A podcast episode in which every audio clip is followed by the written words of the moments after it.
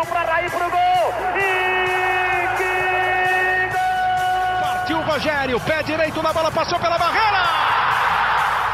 Gol! bola, posição legal. Mineiro bateu, bateu, bateu. Gol! Bom dia para quem é de bom dia, boa tarde para quem é de boa tarde, boa noite para quem é de boa noite. E se você está escutando a gente de madrugada, boa sorte. Eu sou Leandro Canônico, editor do GE. Esse é o podcast GE São Paulo 82.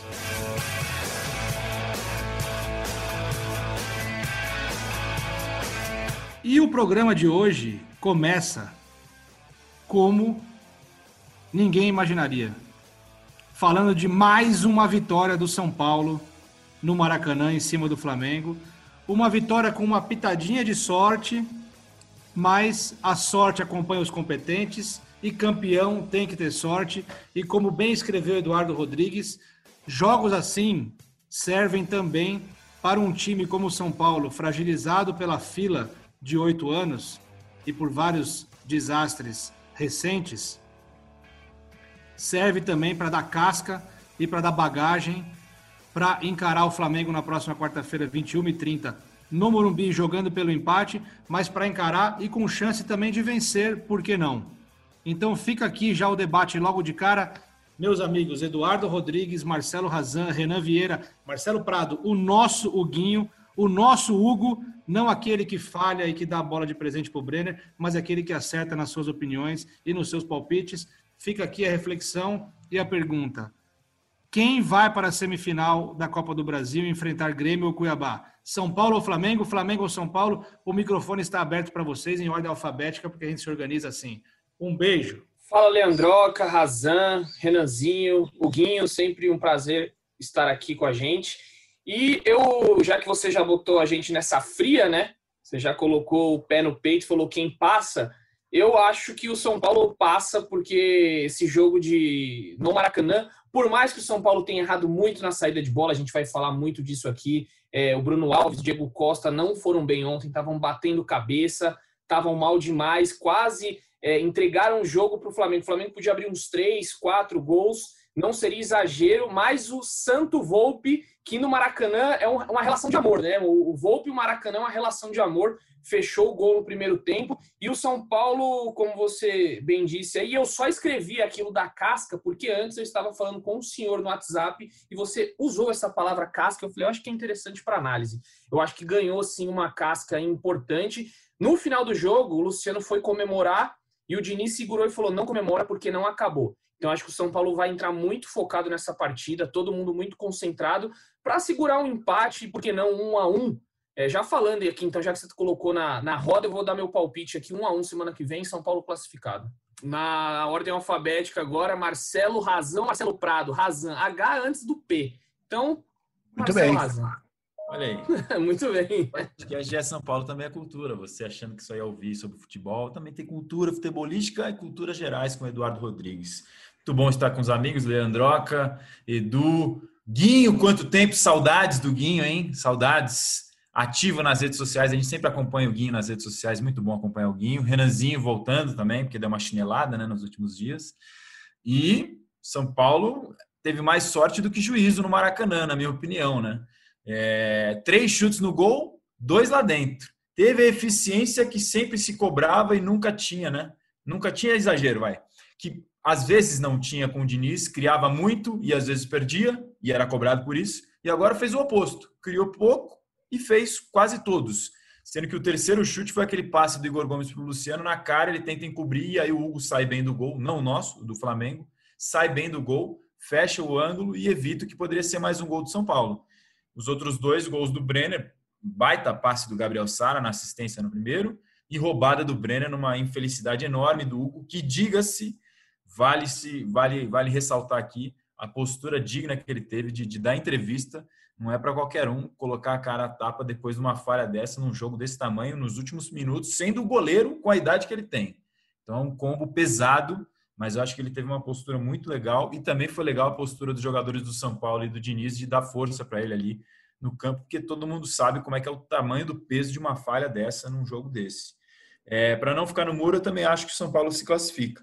joga pelo empate no Morumbi. Vale lembrar que não tem gol fora de casa né, nessa Copa do Brasil agora, diferente da Sul-Americana. O gol fora de casa tirou o São Paulo, né? No 4 a 3 contra o Lanús, não tem mais esse fator, então um eventual 4 a 3 3 a 2 iria para pênalti pro Flamengo. São Paulo joga por empate. Eu acho que tem tudo para conseguir essa classificação, mas como já aprendemos, né? São Paulo joga no limite, jogou no limite no Maracanã, propiciou muita chance nas saídas de bola, a gente vai falar mais sobre isso. Sempre é bom ter um pezinho atrás, mas entre São Paulo e Flamengo no Morumbi, na classificação, eu aposto no São Paulo. Fala pessoal, tudo bom? Prazer rever vocês, estava morrendo de saudades. E é bom voltar com a vitória, né? Sempre bom voltar com a vitória, corneto menos. A gente... Mas vamos lá. Você corneta? Isso Ele quase, quase não. não gosta, quase não gosta. Não, isso é de leve só. Acho que assim, cara, é, o Razan definiu muito bem, o São Paulo teve mais sorte do que juízo.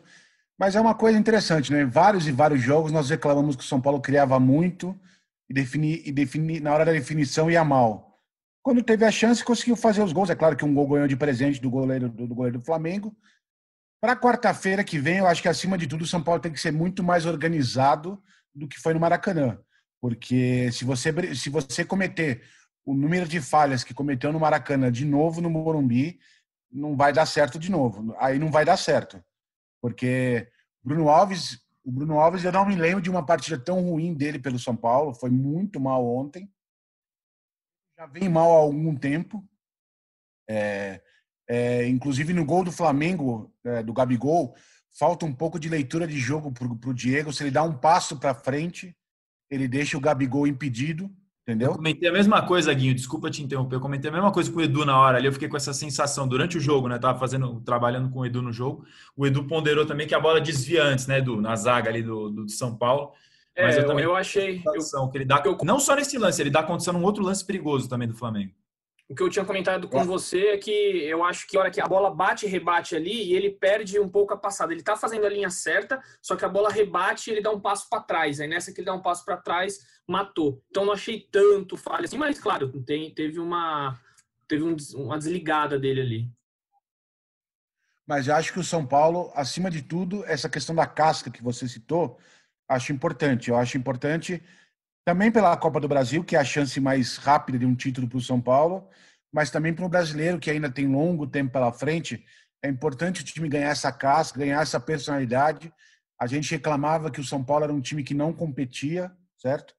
É, depois de um primeiro tempo muito ruim ontem no Maracanã, muito ruim mesmo, o time no segundo tempo competiu de igual para igual com o Flamengo. É, o Flamengo vai criar mais chance de gol? Vai criar porque o time é melhor. E a tendência é que no jogo no Morumbi vá criar mais chances, porque o time que já jogou ontem vai ser reforçado por Everton Ribeiro, por Pedro, por Rodrigo Caio, quer dizer, então eu acho que o Flamengo é, vai ter mais chance de gol. Eu acho que o São Paulo, a vantagem do empate é muito importante para o São Paulo, muito importante. Eu aposto num 2 a 2 jogos com muitos gols, porque são dois times que marcam muitos gols e times que tomam muitos gols. Então aposto no empate por 2 a 2 Salve galera, muito bom estar de volta. Primeiro começo me defendendo, rasando o chinelei, amigo. Tenho trabalhado bastante, mas sempre que dá estou de volta. E putz, poder voltar com ele, Marcelo Prado, o Guinho, o Guinho, uma honra, te amo, viu? Prazer Saudade de você. Caras, caras, também te amo, tá? Não fique chateado. Amo também Razinha, Edu muito bom estar de volta. Que jogaço de bola. Mais um, né? A gente que acompanha o São Paulo no dia a dia, estamos começando a nos acostumar com jogaços de bola, né? Além das frustrações, temos grandes jogos e ontem mais um deles. É uma baita apresentação do São Paulo. É o que importa muito também nessa oportunidade é o resultado e ganhou de 2 a 1 um, com sorte e muita efetividade. Três destaques. Volpe, Brenner e ele, Sarinha. Que passe, hein? Sinuquia na medida pro Brenner. Boa tarde, gente. Aliás, posso fazer o meia-culpa? Eu preciso fazer o meia-culpa. Claro, o espaço está aberto aqui para você. A gente vive eu cornetei muito, Eu cornetei muito o menino Gabriel Sara no começo. Critiquei muito, mas eu sou obrigado a reconhecer que o moleque hoje é o termômetro do time joga muito, ele faz a bola correr no meio campo, ele e o Daniel Alves estão... Daniel Alves voltou a jogar muito bem, então queria fazer esse meia-culpa aí, que eu critiquei muito, mas o moleque hoje está jogando demais. Dois adendos, palpite, Canas, no seu comentário do Guinho. Desculpa te interromper, só dois adendos. Aí, faltou o palpite do Renanzinho. Ah, fala aí, Renanzinho, depois eu falo aqui. Opa, desculpa. Acho que o São Paulo passa, mas também tem um cara cauteloso por conhecer a força do Flamengo. Acho que passa no empate, que é um grande resultado, sempre. O Guinho falou do, do primeiro tempo ruim do São Paulo e a gente eh, reparou que o São Paulo não chutou nenhuma vez no gol no primeiro tempo. Impressionante essa estatística. Nenhuma finalização no primeiro tempo de quartas de final da Copa do Brasil é, é um negócio que chama muito atenção. O primeiro Ainda chute foi o mais gol. do time do Diniz, que cria muito, né, Canas? Sim, o primeiro chute foi o gol. E aí, é, tem, o- tem o lado importante disso tudo, de a gente analisar também, porque, e, e dentro daquilo que o Edu escreveu na análise dele, sobre criar essa casca, criar esse. é, o futebol é feito disso, principalmente o mata-mata. O mata-mata nem sempre quem cria mais ganha. Né? No pontos corridos é muito mais fácil, né? Pela dinâmica do jogo, por ser um campeonato mais longo, né? Que as decisões elas vão, elas estão diluídas ao longo do, do campeonato, né? É, é muito mais fácil você o, o time que é melhor e que tem mais posse de bola, mais mais volume ganhar, né? E mesmo assim ainda tem é, o imponderável ali. No mata-mata, eu achei muito importante para o São Paulo, apesar da sorte e do segundo tempo mais consistente, né? E da atuação do Volpe, eu achei muito importante o São Paulo ter uma vitória assim, uma vitória em que ele foi pior e quando chegou lá no ataque fez um gol na primeira chance que teve, porque isso já aconteceu várias vezes com o São Paulo. E o São Paulo tá lá massacrando, o goleiro adversário sendo o destaque da partida, tendo mil e uma chances e no, no, lance seguinte, no primeiro lance que o adversário tem, faz um gol no São Paulo. Importante também o São Paulo ter esse gostinho de opa, estávamos jogando mal, mas na primeira chance que a gente teve, fizemos o gol. E mérito, muito mérito, e aí eu vou, vou defender o Diniz aqui, eu sou bastante crítico dele, principalmente pela teimosia. Eu estava até conversando com um amigo é, carioca ontem, né, o nosso companheiro de empresa, Cauê Rademacher, e a gente estava falando sobre a, o, o, Diniz, ele tem o estilo de jogo dele e ele não muda, não importa o adversário. Quem quer que ele vai enfrentar, ele vai no mesmo estilo. E às vezes isso é ruim, né? Mas ele também tem uma coisa: os times dele estão até o último segundo em cima da bola. Isso às vezes provoca um efeito como o do Lanús, que tomou um gol de desatenção, mas também provoca o que aconteceu na quarta-feira, né? 42 minutos do segundo tempo o Brenner estava morto de cansado, ele está lá em cima do Hugo e eram falha... sete jogadores, eram sete jogadores no campo de ataque. Isso, entendeu? Isso é um mérito que a gente tem que, que, que levantar aqui e, e, e assinar para o Diniz, porque é um mérito do time dele.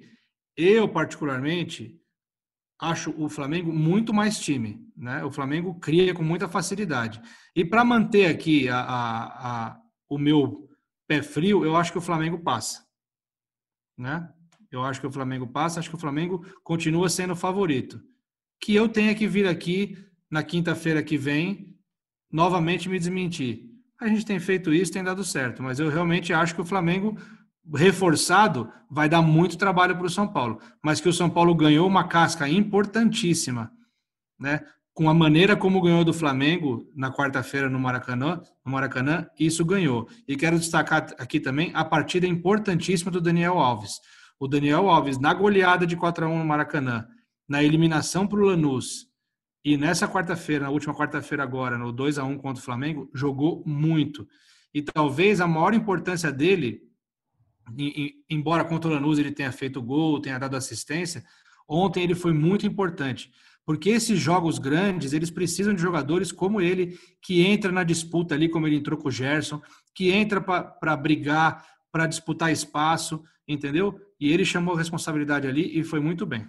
É, fala, é falando isso que eu lembrar, do... você me deu gancho, que era do, desse duelo individual do Daniel Alves com o Gerson. Foi interessante, né? Toda hora os dois se pegando, desde o jogo do 4x1 no Maracanã no Brasileirão, e agora esse primeiro jogo das quartas de final da Copa do Brasil também, né, Edu? Sim, eu ia, só falar da, de, de, alguns, alguns é, destaques individuais, né? Um jogador aí que a gente é, muitas vezes também foi, foi, muito criticado, mas vem, vem sendo regular, foi no último jogo e agora também. A gente mal falou o nome dele porque ele, ele foi muito importante ali para o sistema do São Paulo, que foi o Juan Fran. O Juan Fran ontem fez uma partida ok, não foi tão mal, tinha feito uma partida muito boa contra o Goiás e o, o time do São Paulo é, vai criando um modo de jogar muito interessante, que também concordo, o Guinho falou que precisa se arrumar para o jogo da volta e vai precisar se arrumar muito, porque se cometer as falhas que cometeu, vai, vai sofrer bastante. É, pode, eu acho difícil, mas pode ter a volta do Tietê, né? Ele estava com a Covid, vai ter que ficar 14 dias. Pode ser que faça o teste antes e volte, então é uma opção a mais ali para o São Paulo no meio de campo é, uma boa saída de bola que o Titi tem, enfim. E aí, é, como quem falou do Gabriel Sara, né? Eu acho que teria uma fila que rodearia o Morumbi inteiro para pedir desculpa para o Gabriel Sara, porque ele realmente está muito bem. É um jogador muito técnico, ele bate na bola de uma forma muito bonita, né? Toda vez que ele cruza, ele dá um arco, ele bota a bola por baixo. E o Brenner nem se fala, né? A gente já é repetidas vezes aqui, eu acho que faz 15 episódios já, 16 episódios que a gente fala bem do Brenner. Não tem como, tá numa fase espetacular. Hoje é o melhor, pode, pode ser considerado o melhor atacante do Brasil, né? É o mais efetivo do Brasil. Precisa de 89 minutos para marcar um gol.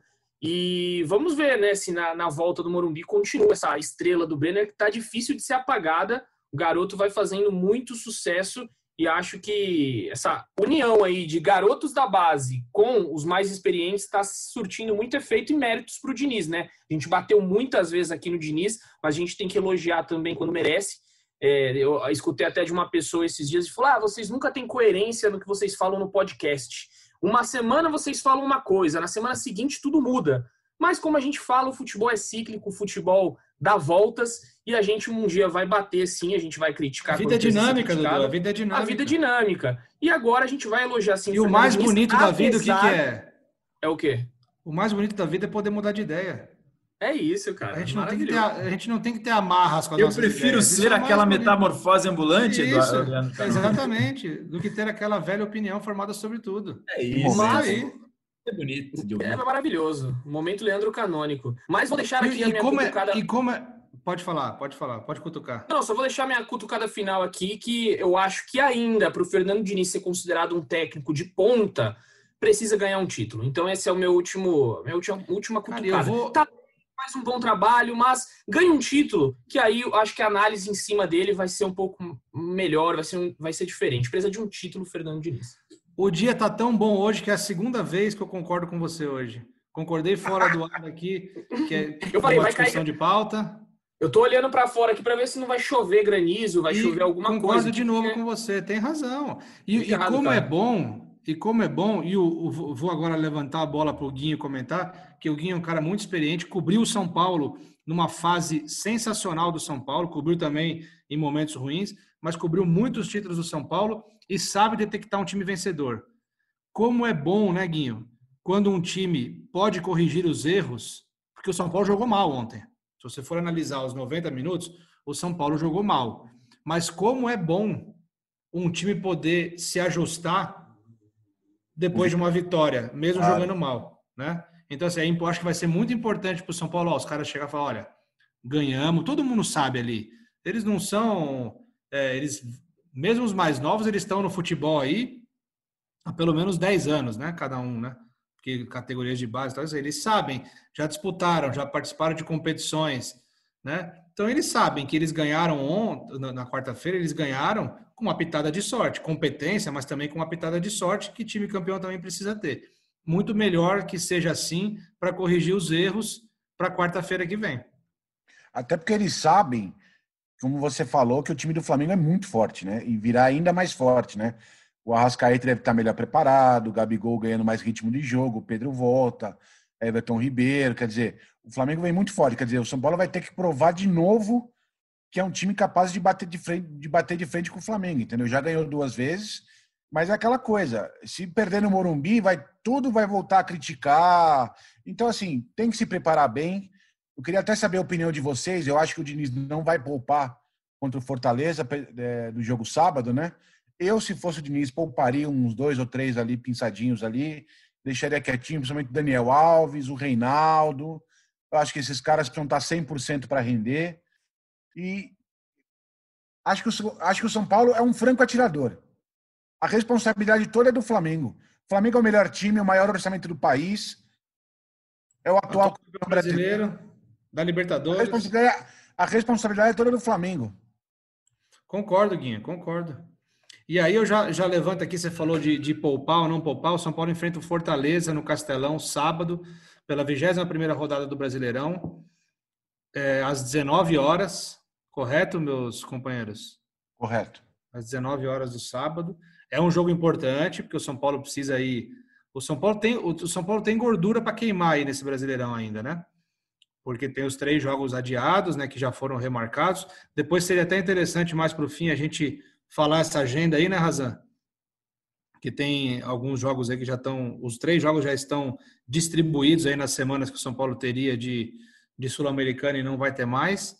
É, mas eu também acho que, que deveria poupar um ou outro jogador. Acho que mudar muito o time, eu acho que não, porque é um jogo importante e esses pontos podem fazer falta. E sem o Rogério Ceni no Fortaleza, é, com a, a, mudança de treinador lá, eu acho que o São Paulo, é, talvez conhecendo já o, o, time que enfrentou já três vezes nesse ano, eu acho que pode, pode dar bom aí para o São Paulo. Mas. De repente, de repente, você coloca assim: o Hernanes no lugar do Daniel Alves, o Pablo no Sim. lugar do Léo no lugar do Reinaldo. É, só, assim, só uma, eu acho entendeu? que só o Daniel Alves ele não, não vai poupar, eu acho que é, é chance mínima, porque o, o, Daniel Alves ficou uma semana sem jogar, né? Porque ele não jogou contra o Goiás. Então ele já está recuperado teoricamente. Então, acredito que o Daniel Alves, muito difícil ser poupado. Mas é mais o risco de lesão, Edu. É, sim, sim, sim. Você perde um cara desse na véspera do jogo. É, não, sem dúvida. Isso, isso, eu concordo. Mas a parte e tem outra física... coisa, né? E tem outra coisa, não é só perder por lesão, né? É uma viagem de avião, por mais cuidados que se tome, né, com relação à Covid-19, é uma viagem de avião, é trajeto para aeroporto, é aeronave, é uma outra cidade, tem tudo isso que envolve também, né? Exato. O São Paulo, inclusive, está tá no Rio de Janeiro e nem voltou para a capital, Canas. É, ficou direto lá no Rio de Janeiro. A programação é treinar nesta quinta à tarde. Enquanto estamos gravando, São Paulo está treinando neste momento. É, nesta quinta-feira à tarde treina novamente na sexta no Rio e já vai para o jogo é, contra o Fortaleza. Então, tem também esse lado que você mencionou. Eu ia falar, pro, ia levantar o gancho para o Edu de novo, porque o pessoal fala muito, pergunta para a gente muito do Caleri, né, Edu? E o Caleri, o Caleri, quando que volta o Caleri, não sei o quê, tal. Toda a janela de transferência, o torcedor do São Paulo, desde que o Caleri saiu em 2016, pergunta do Caleri. E o Edu tem uns números que são interessantes sobre o Brenner. O, o Brenner ele, ele já ultrapassou o número de gols do Caleri com menos jogos, com menos minutos em campo do que o Caleri. Então a torcida. Quem é, é Caleri perto do Brenner, pelo amor de Deus? Ontem eu coloquei lá no, no Twitter, né? Eu falei, você. É que eu, eu, eu peguei pesado também, foi logo depois que o Brenner fez o segundo gol. Aí é lógico que a torcida ia, ia brincar, né? Mas eu coloquei, você, torcedor, hoje, trocaria Caleri por, por Brenner? Aí a galera colocou, Cal o quê? Quem é Caleri? Não conheço Caleri. Caleri nunca jogou onde? Então a galera ontem brincou, não trocaria de jeito nenhum. Mas é, os dados, eu vou, vou pegar aqui porque o Razan me pegou de calça curta. E como o programa aqui é ao vivo gravado, eu vou pegar os números certinhos e eu volto com essas, todas essas informações, porque teremos uma matéria no GE daqui a pouquinho falando sobre esses números do, do Caleri junto com o Brenner. E só um dado Quem aqui. Quem sabe faz ao vivo, bicho! É isso. Antes disso, só Atenção, o Brenner está chegando na média de gols de Luiz Fabiano em 2012. O Luiz Fabiano teve 0,70 de gols por jogo, o Brenner já está com 0,65 gol por jogo. Então fica ligado, Luiz Fabiano, você vai ser ultrapassado. São 13 gols nos últimos 11 jogos, é isso, né? É isso média mesmo. de mais de um gol. É um absurdo essa média, assim. É, é um quase negócio... o Cristiano Ronaldo, cara.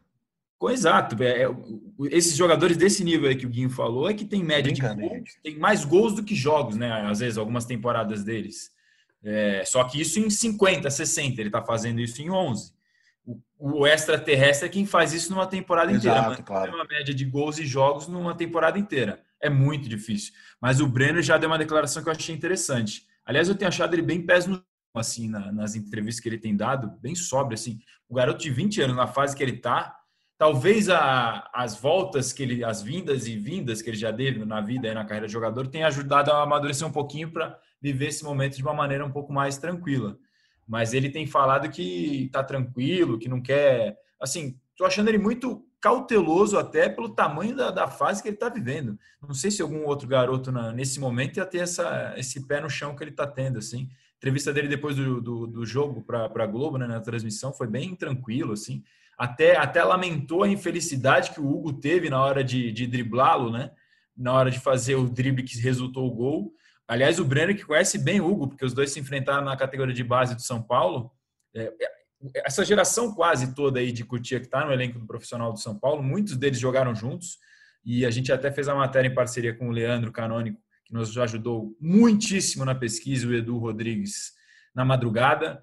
A gente resgatou um jogo, porque teve uma foto que viralizou né, no Instagram do Arquibancada Tricolor. Eu vi a foto lá, aliás, o pessoal sempre acompanha a gente, um abraço. E eles colocaram uma foto que era o Brenner fazendo um gol no Hugo, na base, os dois bem garotos. E aí a gente foi buscar a origem dessa foto, pesquisou, checou. É no jogo da Taça BH de 2016. São Paulo vence o Flamengo e o Brenner faz gol no Hugo. É uma coisa. Futebol é muito louco, gente. É assim. É, parece que é, é, roteiro de filme essas coisas. O Brenner faz gol no Hugo, no jogo da base do Flamengo, e, e contra o Flamengo, e o São Paulo vence nos pênaltis na classificação, com o Thiago Couto, que é goleiro reserva do, do São Paulo profissional, pegando pênalti do Vinícius Júnior, que hoje está no Real Madrid, revelado na base do Flamengo a escalação do São Paulo que joga essa partida, você tem vários jogadores que estão no elenco profissional. Tem o Diego Costa, tem o Valse, tem o Gabriel Sara, tem o Igor Gomes, tem o Brenner, tem o Thiago Couto, que é goleiro reserva, e outros jogadores que viraram, sim, não, não necessariamente tenham ficado no São Paulo. Marquinhos Cipriano, está no Shakhtar Donetsk, o Fabinho, aquele que é quem dá o passe para o Brenner fazer o gol contra o Hugo, foi para o Atlético Paranaense. O Tuta, aquele zagueiro barra lateral, foi vendido para o Frankfurt da Alemanha. Então, você vê que o trabalho de base do São Paulo, que é excelente, a gente elogiou várias vezes aqui no podcast GE São Paulo, você olha para trás e hoje, você compara 2016 e vê 2020, onde estavam aqueles garotos e onde eles chegaram hoje, não tem como não elogiar o trabalho de base do São Paulo, porque dos 17 que estavam em campo naquele jogo, oito são do elenco profissional do Diniz hoje, sem contar o Elinho, que acertou por empréstimo com o RB, é, Red Bull Bragantino. Então, é, uma, é um número muito alto e de vários jogadores que viraram alguma coisa, seja no São Paulo, seja fora. Só peguei os números aqui, então vou falar rapidamente só o dado que o Razan levantou a bola. É, o Brenner tem 17 gols na temporada e ele precisou de 1.512 minutos em campo. O Caleri, ele terminou a passagem dele no São Paulo, marcou 16 gols em 2.398 minutos. Ou seja, o Brenner precisou de 886 minutos a menos do que o argentino para conseguir atingir tal marca. Muito expressivo, 886 minutos é muito tempo, dá quase, se a gente for colocar aí 10 jogos, 10 partidas, né? Se for 90 minutos, jogar os 90 minutos, são 10 partidas. É muita coisa, tá em uma fase espetacular e a torcida, eu acho, Razan, que vai ser a primeira janela de transferências que a gente não vai ter. E o Caleri? Vai ser interessante. Depois de, 2000, depois de quatro anos, não teremos uma janela de transferência com a pergunta e o Caleri falando em janela de transferências, ainda bem que o mandato do Leco acaba em dezembro, senão ele vendia todo mundo. Né? Eu, eu vi esse tweet hoje cadê, de manhã. Cadê eu vi esse tweet. Aquela, precisava daquele sobe som da corneta agora, bem forte, assim. ele gosta. Mas ele gosta. O, o Razan falou bastante do, do Brenner pés no chão, né? Eu, eu tenho reparado isso também. A única coisa que eu reparei é que ele, ele só tem tirado os pés do chão para fazer gol de cabeça, né, Razan? Ele não consegue. Né? Ele não consegue. Nenhum podcast ele passa sem soltar uma dessas. E teve uma que passou, que vocês estavam falando do Gabriel Sara. Eu ia perguntar se o Gabriel Sara é a cura, né, do São Paulo, mas aí eu perdi o time. é cada uma. Meu Deus. do nosso Davi Abramvetes, do Rio de Janeiro, que é o rei dos trocadilhos do GS. Se vocês conhecessem o Davi, vocês iam falar, putz, o Canas é fichinha, não é nada. Agora, eu queria levantar um outro debate aqui com vocês, de uma cena que eu achei muito interessante depois do apito final na quarta-feira no Maracanã, que foi o Fernando Diniz proibindo ali o, Luciano de comemorar a vitória, né? Até na hora da transmissão ficou uma sensação ali de que o Luciano estava inconformado ainda com a substituição e ele realmente não gosta de ser substituído, né? Ele fica meio incomodado, você percebe. É, Talvez ele, às vezes, ele até disfarça, assim, mas eh, me lembra um pouco o Nenê, né? Que não gostava de jeito nenhum de ser substituído, fechava a cara mesmo. Mas o Fernandinho estava preocupado ali, e aí a gente, levantando esse debate aqui, a gente lembra do, do que a gente acabou de falar e, e, e conversar aqui no, no, próprio podcast sobre a consciência de que foi uma vitória apertada, uma vitória com, com, com uma pitada de sorte, com muita competência, mas também com pitada de sorte, e de que vai ter muito trabalho para corrigir os problemas para quarta-feira que vem. Eu achei muito interessante o Diniz ali dar uma. E, e, você vê que o próprio, o próprio elenco ali deu uma segurada de comemorar né, a vitória. É, eu gostei dessa, dessa postura, o Edu já levantou a mão, então o debate começa com ele, nosso violeiro aí. É, é, isso daí me lembrou, Leandro, que essa, essa parte final do jogo, que no jogo contra o Lanús, quando o São Paulo faz o quarto gol, Fernando Diniz quase dá uma volta olímpica no Morumbi junto com todos os jogadores, comemora de uma forma efusiva e de repente vem um balde de água fria. Eu acho que todo mundo ali olhou para trás e falou: gente, chega de comemorar, vamos comemorar só quando o juiz apitar. Eu, eu senti muito isso, que foi tanta frustração contra o Lanús ali. Eu vi o, o São Paulo estava tão feliz, os jogadores saíram correndo ali por trás do Morumbi, uma festa louca. Um minuto depois, o Lanús foi lá e fez o gol e acabou com o sonho do São Paulo. Então, acho que isso passa muito pela casca, né, que a gente falou no começo. Tantas eliminações duras, tanta paulada que esse time recebeu já, é, de, enfim, de torcida, muitas vezes a, a, a, nós da imprensa, né? A gente às vezes sim é, faz críticas duras porque precisa fazer. Então acho que toda essa pressão que envolve o São Paulo faz com que eles tenham um pouco mais de calma. Ó, a gente não ganhou nada, a gente só vai ser alguém, a gente só vai ter o nosso nome, nossa foto lá no Morumbi quando a gente ganhar um título. Então acho que isso entrou na cabeça dos jogadores agora. Creio que isso daí foi uma demonstração de que isso entrou na cabeça Renan, da galera. Você viu essa, essa cena? Você chegou a ver? Cheguei a ver, Leandroca. E é, achei super certo e super correta a atitude do Diniz em, em dar, acalmar o ânimo até porque, não sei se mais alguém reparou, eu fiquei com a sensação de, do Reinaldo estar um pouco destoado. Eu, o cartão amarelo que ele tomou ali por reclamação, eu achei perigoso. Um defensor ali da lateral esquerda é, pode ser o último homem a qualquer momento. Então ele, eu como sou um zagueiro, o Guinho sabe bem que eu sou um zagueiro conheço um pouco ali da, da posição. Eu, como eu sou zagueiro, eu vou ter que ir embora. Fecha essa sala aí, vamos acabar esse podcast, vai. Até o Leandroca tá coçando a cabeça ali, ó. Tipo, o que que eu tô ouvindo? Brincadeiras à parte, eu acho que a falta é um recurso e o cartão amarelo também, porque você é um defensor, você precisa parar, jogar ainda mais no ataque do Flamengo. Tem Bruno Henrique, Gabigol, Michael que podem disparar a qualquer momento. Eu achei que foi um pouco imprudente do, essa atitude do Reinaldo em reclamar, reclamar, reclamar. O Daronco ainda Mas o Reinaldo é sempre assim, né, Renanzinho?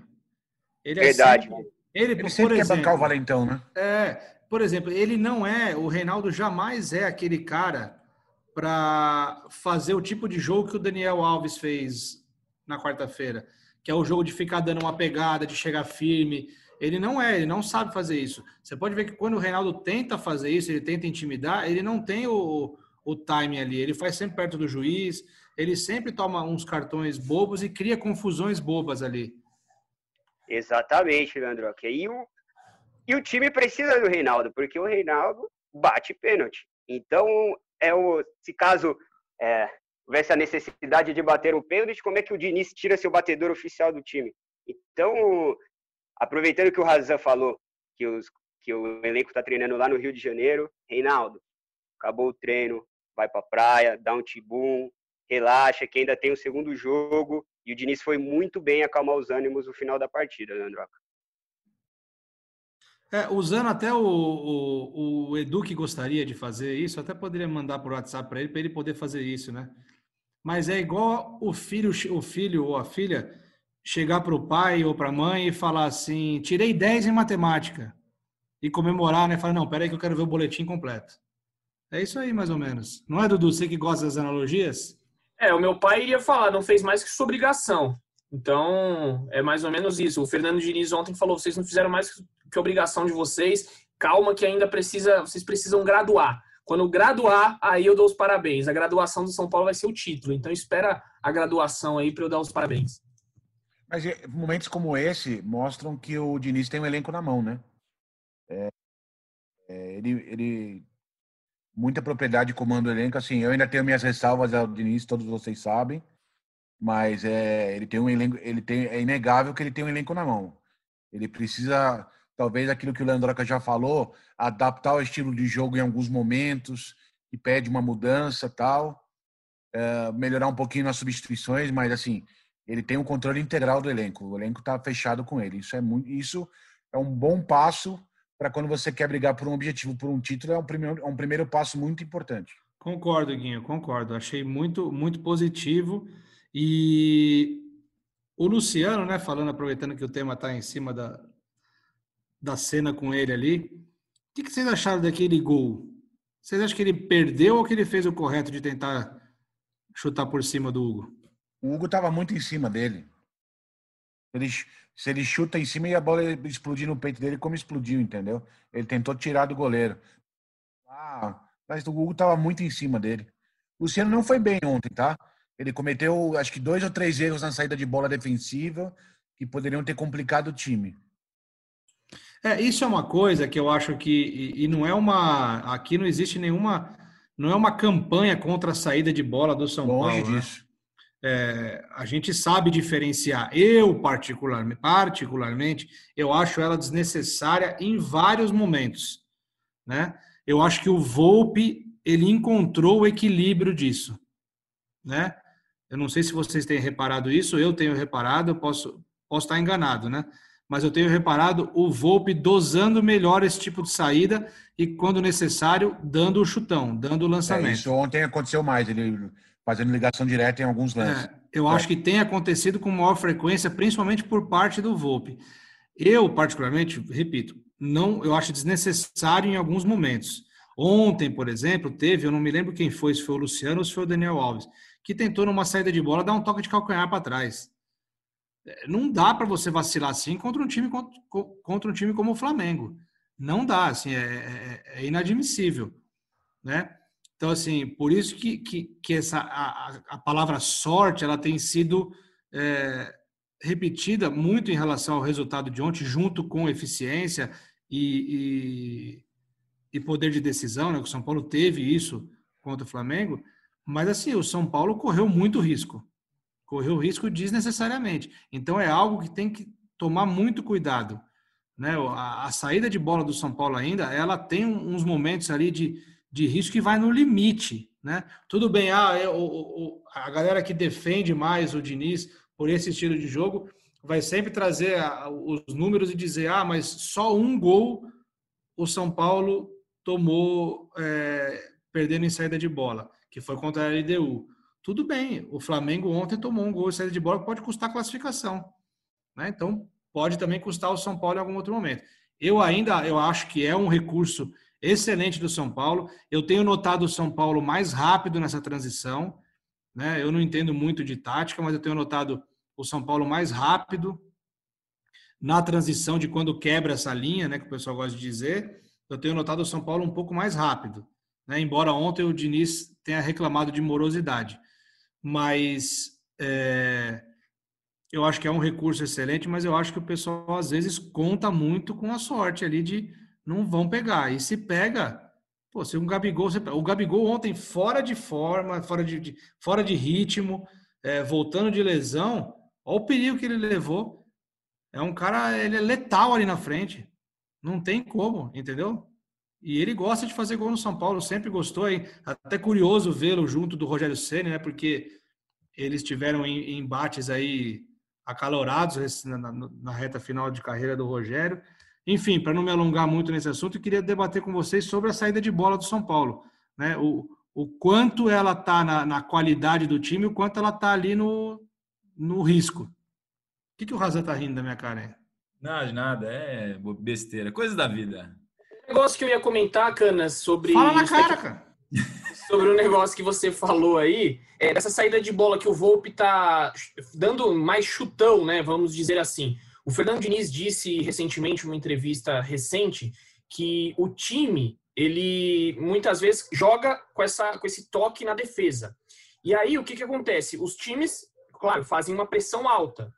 E aí, no meio do jogo lá, vamos supor, o São Paulo fez quatro saídas tocando a bola na zaga. Fez uma, duas, três, quatro. O time adversário vai para frente para pressionar. Na quinta, o São Paulo pega o adversário desprevenido. Opa, agora o Volpe vai dar um, um lançamento. Então, segundo o Diniz, é uma, é, tá, tá sendo uma jogada ensaiada, entre aspas. Faz quatro jogadas ali, o time adversário vai pensar que na quinta vai fazer de novo, e o Volpe surpreende com uma bola lançada. Então, é, a, sua, a sua percepção foi, foi muito boa e tá rolando isso mesmo, tá acontecendo essa jogada ensaiada aí, entre aspas, do São Paulo. O, eu perguntei sobre isso para o Fernando Diniz na entrevista coletiva, porque foi algo que chamou muita atenção, né? Os erros do São Paulo na saída de bola. Acho que, acho que foi o Guinho que falou que talvez tenha ah, sido. Erros técnicos, né? Erros técnicos, né? Ele, ele, mencionou exatamente isso, Guinho. Erros técnicos, às vezes de um comentário que ele fez que eu achei interessante, que, que as pessoas que entendem mais de tática falam. Eu, assim como o Leandro, não entendo. É, mas ele falou sobre o posicionamento do corpo na hora de você dar o passe, que isso faz diferença é, tanto na hora de receber quanto na hora de distribuir. E, e, e, aí ele falou que, assim, ele citou essa morosidade do primeiro tempo, o São Paulo realmente não foi bem no primeiro tempo, e depois ele, ele fala que é, é o São Paulo precisa corrigir isso para o jogo no Morumbi. E é realmente é um, um pouco do que o Guinho já falou aqui no começo. Se repetir esses erros do Maracanã no Morumbi pode ser fatal. O São Paulo joga no limite. Às vezes o limite já cobra, já cobrou um preço caro para o São Paulo no mata-mata. Acho que não tem como repetir esse tipo de erro. E acho que o Diniz ele já trabalha muito, né? Ele falou que não tem nada de kamikaze nesse tipo de coisa, porque eles trabalham essa saída de bola, é, essa saída de bola mais organizada, digamos assim, mas que o torcedor tem o tal do mini infarto cada vez que o São Paulo vai tocar essa bola curta. Que eles trabalham muito e realmente é algo que ele, que ele busca a obsessão. Mas acho que vai ser objeto de, de correção constante nos treinamentos dele durante essa semana porque foi, foi acima do normal, foi incomum. É, mesmo o São Paulo, o São Paulo já tomou, só tomou um gol dessa maneira com erro de saída de bola. A gente fez o levantamento com o Edu naquele jogo contra a LDU. Igor Gomes dá o passe para o Hernanes, perde e sai o gol da LDU na derrota por 4 a 2 na Libertadores. Mas ontem, perfeitamente, poderia ter tomado uns dois gols assim. E foram erros técnicos, principalmente. Então, acho que isso é algo que chamou muita atenção e imagino que ele vai trabalhar para o próximo jogo. E, e, assim como o Guinho, concordo, talvez tenha sido o pior jogo do Bruno Alves pelo São Paulo. Não me lembro de uma partida assim tão abaixo dele. É, o que amenizou é que o Flamengo não aproveitou as oportunidades. E ele, em certos momentos, ele chegou a se recuperar em um outro bloqueio de finalização importante, protagonizou um duelo individual ali pesado com o Gabigol, né, que não é fácil para ninguém marcar uma cara desse nível, mas é, os erros dele na, na saída de bola. O Igor Gomes também errou um passe importante na saída de bola. Enfim, é, esses erros chamaram muito atenção, principalmente pelo primeiro tempo abaixo que o São Paulo fez. Só queria ressaltar aí que alguém tá com o WhatsApp bombando aí, hein? Tanto de bolinha de WhatsApp que subiu aí, parabéns, tá cheio, cheio de assunto. É, informação não para, né, cara? Ela chega aqui. É isso. Assim que eu gosto. Caras, é, eu acho que vocês têm que explicar essas piadinhas internas aí, porque o, o ouvinte, ele fica boiando. Primeira coisa, irresponsabilidade. Porque o ouvinte pode achar o quê? Que é uma informação de reforço, que é uma informação de um bastidor importante do clube, entendeu? E quando a gente sabe que não é, entendeu? Exatamente, não é. A gente você, sabe que não você é. Não ouviu? a gente sabe que não é. É que você não ouviu aí, enquanto o Razan falava, só ficava o mas é, é porque eu esqueci. Não, eu entendi, eu entendi. Então, cara. É porque tem pessoas, ô Canas, tem pessoas, não sei se com vocês é assim também, você nos, que nos ouve aqui na sua casa, na academia, enfim, onde você estiver. Agora recebemos uma mensagem de, um, de um rapaz aqui, vou até falar o nome dele. Diga. O nome, deixa eu ver, peraí, vamos lá. Enquanto você procura o nome. É, o, é, é Brunex, Brunex KS.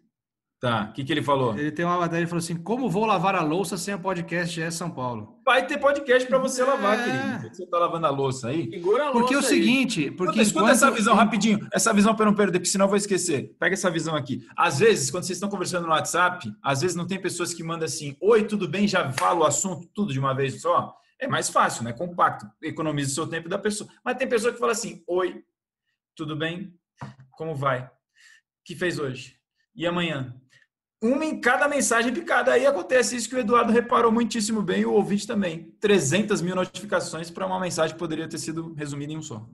E para você que está esperando... áudio, e tem gente que manda áudio e espera, né? Eu, eu mando, aí. eu mando, eu mando. Não gostou, fala comigo. E para você que está esperando o podcast GE São Paulo para lavar a louça, não espere, porque enquanto você estiver vivo, vai ter louça para lavar, como diz aí o meme. Não tem solução. É roupa para lavar e louça para lavar. Isso nunca acaba.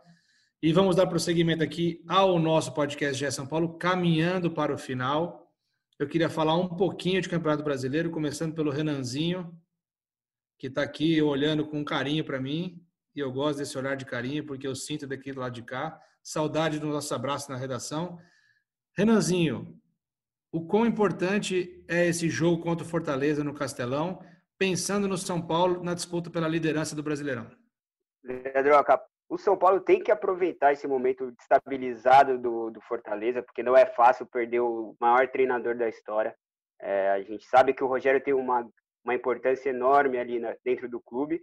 E Fortaleza perdeu quarta-feira para o Bahia, né, 2 a 1 Então, provavelmente é, já vai entrar pressionado contra o São Paulo. E eu acho que o, que o São Paulo tem bons motivos para ir com algumas peças para rodar o elenco, né? É, eu, eu sou um pouco na, na linha do Huguinho, que eu acho que algumas peças precisam sim ser poupadas, até porque esse, os reservas, quando tiveram oportunidade, se apresentaram super bem. Então, eu acho que o São Paulo tem que entrar querendo ganhar esse jogo e aí sim é, disputar nas duas frentes dos dois grandes campeonatos que tá, tá nas cabeças. Razan, tem algum desfalque para esse jogo? Como é que está o departamento médico do Tricolor? Você que sabe tudo. Mais ou menos, né? Mais ou menos. Ó, deixa eu pegar aqui certinho para não falar besteira, mas se o Edu também lembrar, ele pode me corrigir. Mas acho que novos desfalques não. São Paulo, é, nos últimos jogos, vinha tendo mais ou, menos, mais ou menos a mesma lista de desfalques né, nas partidas. E, e até, inclusive, recuperou jogadores agora, né? O Anfran estava fora, voltou, o Igor Vinícius estava fora voltou a estar no banco de reservas. O Rojas segue na transição, já está mais de dois anos sem jogar. O torcedor até faz memes com isso, é, mas foram lesões muito graves e a gente não, não tem como saber também porque não consegue ver os treinamentos. Mas, por exemplo, contra o, Flamengo, contra o Flamengo ficaram fora o Tietchan por Covid-19, o Edu já falou, talvez, a gente não sabe como é que vai ser pensando no jogo da volta da, da Copa do Brasil. O Arboleda foi para a seleção do Equador. Lucas Ferri fez cirurgia no joelho, começou a correr no campo nessa semana. Valse, cirurgia mais grave, a segunda, inclusive, aí já para perder de vista a recuperação. O Lisieiro, da mesma maneira, é grave, não tanto quanto o Valse, mas no tornozelo também é, tá, segue fora. Paulinho Boy, estiramento na perna direita, também continua fora. É, eu, o, o Guim falou sobre poupar, acabei não, não falando na, na hora que ele perguntou o que eu achava. É, talvez, estou chutando, não é informação, porque o São Paulo ainda nem sequer treina, a gente nem conseguiu ainda checar o que, que rolou no treino desta quinta-feira, que é aquele de representação, não tem muita coisa, vão mais os reservas para o campo. Mas uma possibilidade, pensando no que o Diniz já fez recentemente, que foi quando ele poupou contra o Binacional, que era aquele jogo que já não valia mais nada em termos de classificação da Libertadores, São Paulo goleou por 5 a 1 e ele, ele segurou três jogadores, além do Luciano, que tinha sentido, sentido um desconforto. E aí era uma alteração que ele tinha que fazer por obrigação. Mas ele tinha segurado o Diego Costa, eu acho que o Gabriel Sara e mais alguém que eu não vou lembrar. Foram três por opção. Então, talvez, se ele pensar em poupar, que eu não sei se vai, é, poderia ser algo nesse sentido até para chegar na linha do que o Leandroca falou, de não segurar o time, porque o São Paulo está brigando no Brasileirão também, é, quer tá nas primeiras posições, tem esses jogos atrasados, aproveitando já para não esquecer e não perder o gancho, foram remarcados os três jogos do São Paulo do Brasileirão contra o Ceará, é, aqueles jogos que estavam por fazer, né? O São Paulo tem três jogos a menos. Ceará contra, no, no Castelão, dia 25 de novembro, 7h15 da noite. Goiás, aquele primeiro jogo lá atrás, que teve o surto de Covid, São Paulo chegou a entrar em campo, mas não teve jogo. Goiás, na Serrinha, às 9 da noite, no dia 3 de dezembro e o Botafogo no dia 9 de dezembro também, às 7 da noite no Morumbi. Então, Ceará dia 25 de novembro, Goiás dia 3 de dezembro, Botafogo dia 9 de dezembro. Se o São Paulo vence, na verdade assim, não, precisa, não precisaria em tese nem vencer. Se o São Paulo faz quatro pontos nesses nove possíveis, ele vira líder. Porque o Internacional, que tem 20 jogos e 36 pontos, é o líder do campeonato. O Atlético Mineiro e o Flamengo têm 35 pontos e o São Paulo, que é o quarto, tem 33. São Paulo é o time disparado com menos jogos na tabela, só o Goiás tem 18, é o que mais se aproxima do São Paulo, E o São Paulo tem o melhor aproveitamento de pontos do Campeonato Brasileiro, 64,7%. Aliás, eu entrei num debate com, com, um seguidor no Instagram, o cara manja mais de matemática, obviamente muito mais do que todos nós aqui, jornalistas, juntos. E aí ele veio falar para mim que se o campeonato acabasse hoje, o São Paulo era campeão, porque em aproveitamento de pontos, o São Paulo é o líder da tabela. Eu falei, tá, mas a tabela não é por aproveitamento de pontos, é por pontos conquistados. Pontos geral, total. Quantos pontos conquistou hoje? 33. É, não sei o que vocês acham. Tem certa lógica do ponto de vista da matemática, mas na tabela só vai confirmar esses pontos na hora que jogar. Tudo bem, o aproveitamento é o melhor, mas não é na, na tabela do brasileiro lá da CBF, quem está em primeiro é o Inter pelos pontos conquistados, não pelo aproveitamento. É, Razan, a gente falou dos desfalques, é um desfalque importante que eu acabei de ver aqui é, que você falou, eu fui procurar quem tinha levado amarelo no jogo contra o Goiás. Luan, volante, não joga, está suspenso pelo terceiro amarelo e vai dificultar um pouco a escalação do São Paulo, porque o São Paulo não tem primeiro volante. Então, quem poderia fazer isso seria o Tietê, tá com Covid.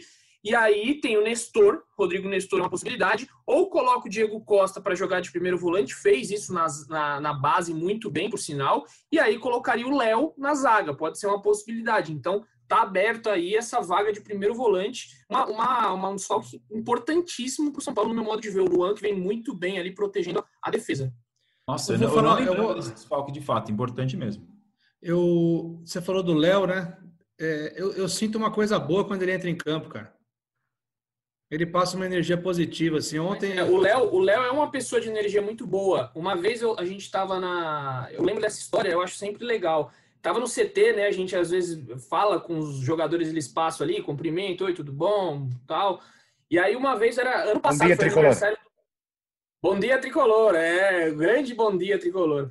E aí o Léo é, era aniversário dele, é, não, era aniversário do Pelé, do verdadeiro Pelé. E aí o Léo passou, tava eu e o André Hernan. Aí o André Hernan falou: Ô Léo, parabéns, feliz aniversário. E aí o Léo deu risada e falou: Cara, eu recebi um monte de mensagem no Instagram, mas eu adoro, acho engraçado pra caramba, os caras me zoam, e ele na maior felicidade, assim, fala, e brinca, e fala, ele tem uma energia muito boa, é, é você tem uma percepção de energias maravilhosas, Leandro Canônico, por isso que é o, é o nosso algodão doce. É, cara, eu, eu conheço o ser humano, né, cara? Nossa, eu conheço o ser humano. é porque um dia um, um, torcedor colocou nas redes, ele parece um algodão doce, de tão fofo que vocês falam dele. Sensacional. Tem quem não gosta de algodão doce, né? Então, mas assim. Eu, eu, por exemplo, não gosto de algodão doce. Eu acho um, uma guloseima ali sem graça. Muito né? açúcar. É, e ela e é, é igual. É, algodão doce é meio igual salário, né? Assim, acaba muito rápido. Assim, é um negócio meio. Você não sente. Né? Você bota na boca ali na saliva e já acabou, sumiu. É igual salário quando chega, pinga na conta, os boletos já chupam. Não tem jeito. Vamos caminhando para o nosso final aqui de mais um podcast GS São Paulo. Eu recebi aqui no meu ponto eletrônico, recebi uma, uma informação muito importante. Teremos um quadro novo a partir de hoje, a partir deste podcast GS São Paulo. Já já todos irão saber. Recebi agora no meu ponto eletrônico, já está tudo certo para esse quadro novo. Então, a gente vai começando agora de trás para frente. Renanzinho, com R, dê suas considerações finais e o seu até breve, por favor. Ah, Leandroca, muito bom estar de volta. Gostei desse clima hoje, não sei, tô achando um dia leve, bonito, obrigado, gostei. Então, espero que todos os próximos podcasts também sejam assim. Para frente, eu tô contigo nessa. Eu prefiro fazer sempre programas animados estaremos aí. Boa, bom término de semana, ou bom começo para semana para todo mundo. E até uma próxima. Beijão. Valeu, Renanzinho. Agora a gente vai para a nossa base avançada ali da Raposo Tavares com Marcelo Prado, nosso Hugo. Huguinho, é sempre um prazer te ter aqui, é divertido demais. Eu sinto muita saudade dos nossos papos. Torcer logo para essa pandemia acabar, para a vacina chegar logo, para a gente dar aquele abraço coração com coração. Aliás, ouvintes, queridos do meu coração, eu aprendi isso com um psicólogo que eu fui, eu fiz fazer faço terapia, né? Mas um dos psicólogos que passou pela minha vida. Peraí, rapidinho, rapidinho, tem que ter a vinheta. Momento Canas. E eu aprendi com ele uma coisa que é o seguinte: é o abraço coração com coração. Se você reparar, quando a pessoa vai abraçar você, você vai abraçar a pessoa, naturalmente, né? Naturalmente, você bota o seu lado direito no lado direito da pessoa para abraçar. É um, um, um, movimento natural já, um movimento já está enraizado, já está estruturado na sociedade esse movimento. Quando você quebra, né, vamos usar aí a, a moda, né, você quebra essa linha, como o Diniz gosta de quebrar as linhas dos adversários, quando você quebra essa linha e vai para o outro lado, pode reparar que a pessoa não sabe o que fazer. Mas se você conseguir quebrar essa linha e a pessoa vier, também ao seu encontro com o lado esquerdo do peito, é um abraço coração com coração. E o coração, óbvio, ele é ali o, o que nos mantém, né? No, no, seu, na sua batida. Se você botar a batida com a batida do outro aqui, a energia está ali, ela está concentrada, porque o coração ele não é só, ele é simbólico, né? O coração tem algo simbólico da vida, do, dos sentimentos que estão aqui grudados no coração. Então, o abraço coração com coração é o que eu mais sinto falta nessa pandemia. Então, Guinho, dá o seu salve final aí, suas considerações finais. Desculpe me alongar aqui na viagem. Meus queridos, eu amo todos vocês, estou morrendo de saudades. É, eu estou no home office desde março, ainda não, não posso ir na redação. Conto os dias para poder voltar para a redação. É, enquanto isso, eu vou ouvindo os amigos no podcast, participo de vez em quando agradeço. E vamos esperar já o jogo de sábado e principalmente o jogo de quarta-feira para ver o que acontece. Beijo no coração de vocês. Marcelinho Razan, antes de, das suas considerações finais, eu queria mandar um abraço lá para o pessoal de Santos, né? E em especial para dona Rosa Maria, que é uma ouvinte muito querida e está sempre ligadinha. E ela escuta com atenção o podcast, porque ela sabia que tinha podcast nessa quinta-feira, porque a gente avisou. Então ela ficou ligadinha e botou na agenda e com certeza vai nos escutar. Então fica aqui um abraço de coração com coração para dona Rosa Maria. Você é sensacional por isso. E aí depois vão me criticar porque eu puxo saco. Como é que eu não vou puxar saco de um cara desse, entendeu? Isso é Leandro Canônico. Um cara atento aos detalhes, aos cuidados de cada um da mesa, que é, é o nosso apresentador, não é à toa, condutor dessa bagaça toda aqui. Muito feliz de estar com vocês em mais de 80 podcasts. É, duas coisinhas, não sou Edu, mas duas coisinhas, e eu já tô, acho que estou imaginando o que vai ser esse quadro novo aqui, mas não tenho certeza, não vou falar para não estragar. É, vou dar uma de Fausto Silva aqui, Leandro Canônico, se você me permite, coisa rápida, para registrar que eu pedi nas redes sociais para o pessoal falar da onde nos ouve no podcast GE São Paulo. Se você já nos ouviu, de onde você nos ouve? E eu fiquei impressionado com, com o tamanho de diversidade de pessoas que nos ouvem, assim, dentro e fora do Brasil, dos mais diversos lugares possíveis. Então, eu vou falar alguns, hein? É um monte de cidade, mas vou falar alguns, porque teve muito. Realmente é impressionante, eu não, não, não, não esperava tudo isso. Rapidinho, jogo rápido. Em das Artes, Manaus, Campo Grande, Santos, São Vicente, Cubatão, Lucas do Rio Verde, no Mato Grosso, Ribeirão Preto, São Paulo, capital, Campinas, Brasília, Guará, Gama, Laranjeiras do Sul, no Paraná, Jundiaí, Catanduva, Guarulhos, Cajati, Atibaia, Sorocaba, Osasco, Santo André, São Bernardo, Ribeirão Pires, Bauru, Piracicaba, Hortolândia, Mandaguari, Paraná, Maringá, Paraná, Planaltina, Caruaru, Mossoró, Barreiras, Juazeiro do Norte, Florianópolis, Curitiba, Uberlândia, Rio de Janeiro, Niterói, São Gonçalo, Governador Valadares, Maceió, Jacobina na Bahia e agora só as internacionais, ô Canas. Olha isso: Londres na Inglaterra, Hamburgo na Alemanha, Rhode Island nos Estados Unidos da América, Houston nos Estados Unidos, Lisboa em Portugal, Flórida, Nova York, Orlando também nos Estados Unidos e Bogotá na Colômbia. Eu estou falando só alguns dos muitos comentários que chegaram para a gente de pessoas que nos ouvem. Eu fiquei impressionado e muito agradecido, porque a gente não imagina para quanta gente a gente fala, pelo menos eu não tenho essa dimensão, não sei os amigos, e é muito legal saber que tanta gente de tantos lugares diferentes nos ouve, com diferentes fusos, Austrália também, enfim, muita gente. E uma última informação, só para não deixar passar, não é a do André Hernan, mas é uma última informação. O São Paulo começou a conversar com o Brenner sobre renovação de contrato. O contrato do Brenner vai até setembro de 2022. A multa rescisória é de 50 milhões de euros, o que na cotação de hoje dá 319 milhões de reais. E o São Paulo tem 100% dos direitos econômicos do jogador. É uma conversa inicial, mas que não tem urgência de nenhum dos dois lados, nem do São Paulo nem do Brenner. Acham que tem calma e até por essa proteção da multa do tempo de contrato atual, que é o mesmo desde que ele subiu em 2017 para 18, não tem essa urgência e tanto São Paulo quanto pessoas ligadas ao Brenner, para mim e para o Edu, negaram que haja proposta ou sondagem, algo concreto para tirar o jogador do São Paulo neste momento. Estamos falando em novembro de 2020. O dia de amanhã não se sabe. Mas São Paulo já começou a tratar com cuidado, com cautela, essa possibilidade do Brenner de renovar o contrato, que me parece que vai ser algo natural com essa fase absurda dele. Um beijo e um abraço, que eu já falei demais. Só para não perder aqui o, o, fio da meada, o Edu tem uma última informação também sobre o futebol feminino do São Paulo. Edu. Exato, Leandroca, o futebol feminino do São Paulo, que está na semifinal do Campeonato Brasileiro, jogou no último domingo na Arena Barueri, perdeu de 3 para o Havaí Kinderman, só que tem um jogo da volta no sábado agora, é, às duas da tarde, às 14 horas, horário de Brasília, o jogo da volta. Aí é fora de casa e o São Paulo vai ter que fazer um resultado aí importante, né? Difícil, vai ter tem dois gols de desvantagem para tentar passar para a final, o que seria inédito para o tricolor que subiu esse ano para a primeira divisão, né? Foi campeão do brasileiro da Série B no ano passado, subiu esse ano. E na outra chave, do lado da outra chave, tá Palmeiras e Corinthians. O primeiro jogo no Allianz Parque foi 0 a 0 Então, quem passar de São Paulo e Havaí Kinderman pega o Palmeiras ou Corinthians, um clássico aí no futebol feminino. As meninas do São Paulo que estão jogando muita bola esse ano, estão fazendo história no Campeonato Brasileiro e no Paulistão. Então é isso aí. Dudu, muito obrigado pela informação. O Renanzinho acaba de reaparecer aqui na sala, porque a gente tem um quadro novo que estreia agora. A pessoa não sabe, porque aqui a gente faz os quadros de maneira surpresa e é assim que tem que ser. Então, Dudu, as suas considerações finais hoje, elas são em forma de música. Começa hoje o quadro Toca no Dudu.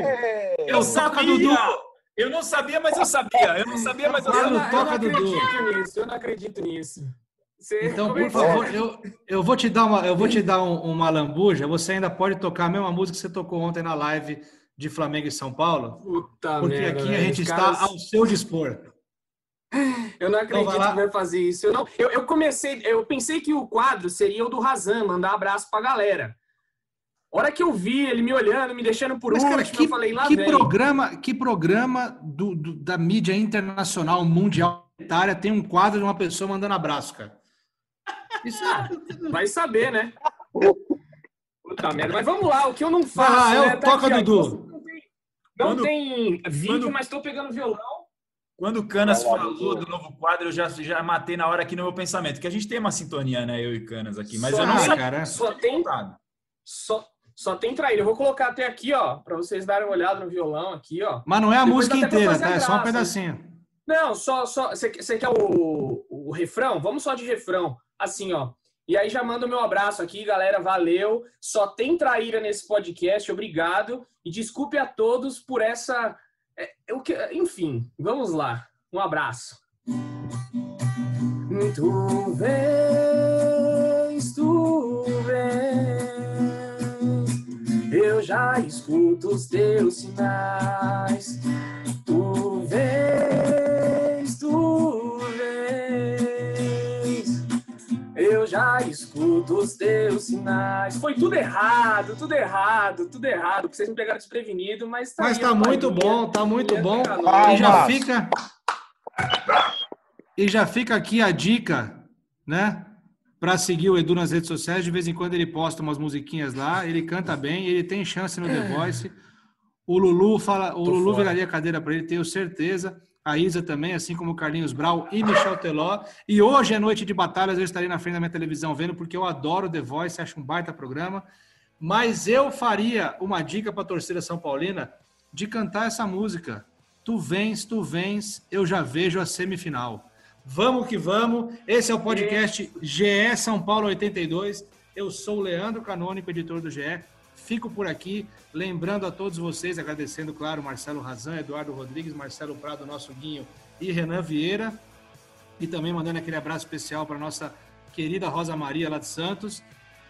Vamos ficando por aqui e lembrando sempre, a pandemia não acabou, muito pelo contrário ela está aí entre nós, o coronavírus é uma realidade, está cada vez mais perigoso porque as pessoas naturalmente, depois de muito tempo, têm relaxado um pouco mais, mas vamos manter os cuidados e vamos juntos naquele tripé. máscara, álcool em gel e distanciamento social. Os cientistas do mundo todo estão atrás de uma vacina para a gente ter a cura, a, a prevenção dessa doença. Então, vamos seguir firme no tripé máscara, álcool em gel e distanciamento social sempre que possível, cuidando da gente, porque cuidando da gente a gente cuida do próximo. Isso não só com o coronavírus, mas para a gente amar o próximo a gente tem que se amar primeiramente. Foi um programa muito legal, muito bacana. Espero que o próximo da segunda-feira seja assim também e o da quinta mais ainda, porque tu vens, tu vens o que, Dudu? E eu já vejo a semifinal. Já vejo a semifinal, exatamente. Muito Você bom, obrigado. Obrigado a todos pela audiência. É sempre um prazer estar com vocês em todos os cantos aí do mundo, como disse o Razan. E para ouvir os podcasts da Globo, é ge.globo podcasts ou ir no seu agregador de podcasts preferido e escolher ali. O que importa é o seu download, a sua audiência e use as redes sociais para cornetar de leve, com respeito, e para elogiar também e para sugerir o que vocês quiserem, a gente faz por aqui, sempre no limite do respeito e da cordialidade. Um beijo no coração e um abraço na alma de cada um de vocês.